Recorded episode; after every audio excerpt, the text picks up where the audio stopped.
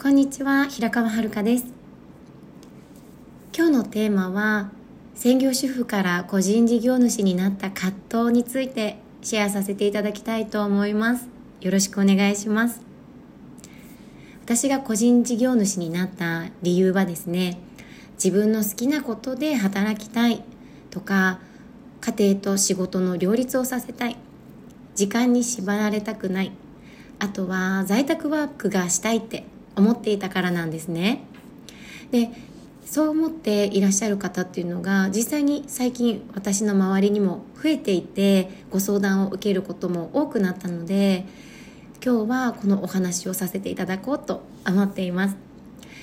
こう企業主義の私も知りたかった点でもあるんですけどじゃあいざこれをするとどうなるのって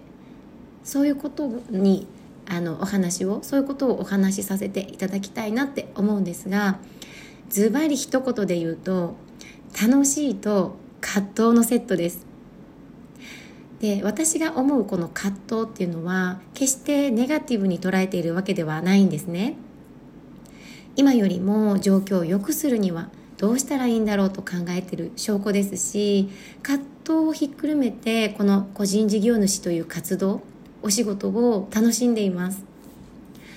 そしてこの1年葛藤の繰り返しだったっていうことなんですが例えば私は専業主婦だった頃は食事はなるべく手作りを心がけていたんですね。ですがこの1年でこの意識を手放しました。家族の食事の質とかバランスを気にかけていた専業主婦の時代の私からすると作るのが当たり前でしたしだけどいざお仕事を始めてみるとその余裕っていうのがなくなってきたんですね。そうするとできなかった自分を責めていたりとか本当にこれが私のやりたいことなのかって自己対話を常に繰り返していたんですよね。よくするはずのものが肝心な食事をおろそかにして結局私が今やっていることって交代につながってるんじゃないのってそういうふうに考えている時期もあったんですけどじゃあ一日に限られた時間の中で私は何をやってるんだろうって在宅ワークとなると仕事の仕事とプライベートの境界線がなくなるから本当に混乱していたんですよね。そして好きなことでお仕事をしているからあれ？って私家のこと何もやってないじゃないってそう感じることもあったんです。でもそれをせずにやっていることは達成したい目標やゴールに必要なことだったんですね。ブログを書いたりとかこうやって音声の録音して配信させていただいたりとか今後の改善点クライアントさんへどんな声をかけたらよかっただろうってセッションの振り返りをしたりどうやったらもっとこの良さを届けられるんだろうってそういうふうに考えているとあっという間に夕方で子供が帰宅してくる。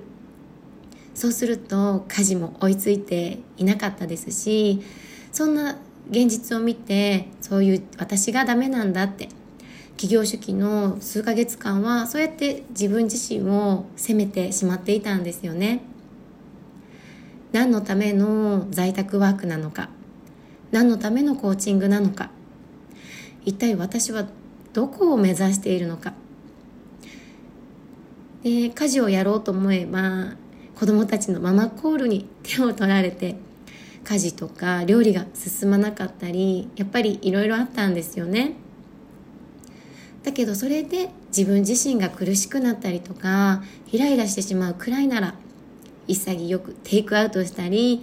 スーパーで惣菜を購入して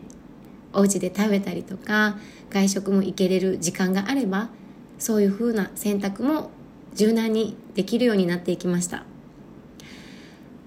こういうふうに自己対話つまり葛藤を繰り返して手作りにこだわっていた過去の固定観念をまずは手放してみたんです。仕事と家庭を両立するって言葉を聞くとすごくきれいごとに聞こえるかもしれないんですが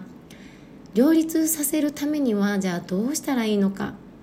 今はどう判断すべきなのか。個人事業主になると自由だからこそブレそうになったりとかじゃあゴールだったりとか夢や目標そして理想を否定しそうになることが何度もありました。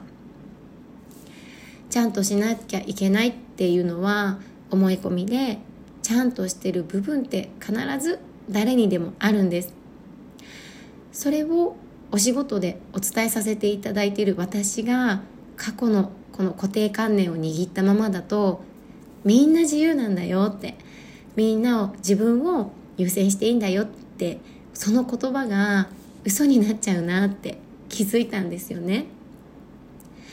こうそれはできないなって私のこ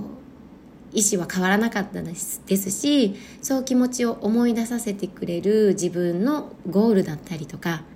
あとは何よりもクライアントさんの表情が浮かんできたんですよね。私は仕事も家事もおろそかにする自分にはこの働き方は向いていないって。もしそのゴールだったりクライアントさんの表情がなければ途中で諦めていたかもしれません。ママもしながら自分らしくありお仕事をしていく。この働き方は本当に楽しいしこうやって葛藤することは成長の証です。どんな働き方にしても今結果が出ていなかったとしても本当に私にもできるのだろうかって感じていたとしてもこれまでの経験が無駄になることはひた一つもありません。一番大事なのは自分ができなかったことだけに焦点を当てるのではなくできなかったくらい他にやるべきことをやっているそこに自分自身でまずは気づいてあげて自分で価値を見いだしてあげることなんです。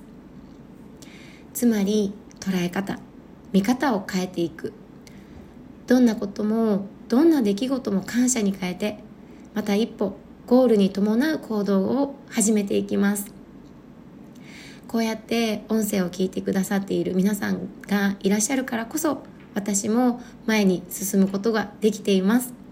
いつも聞いてくださってありがとうございます。ということで今日のテーマは主婦から個人事業主になった私の葛藤をシェアさせていただきました。いかがでしたか？また音声配信で皆さんとお会いできるのを楽しみにしています。今日もいい日です。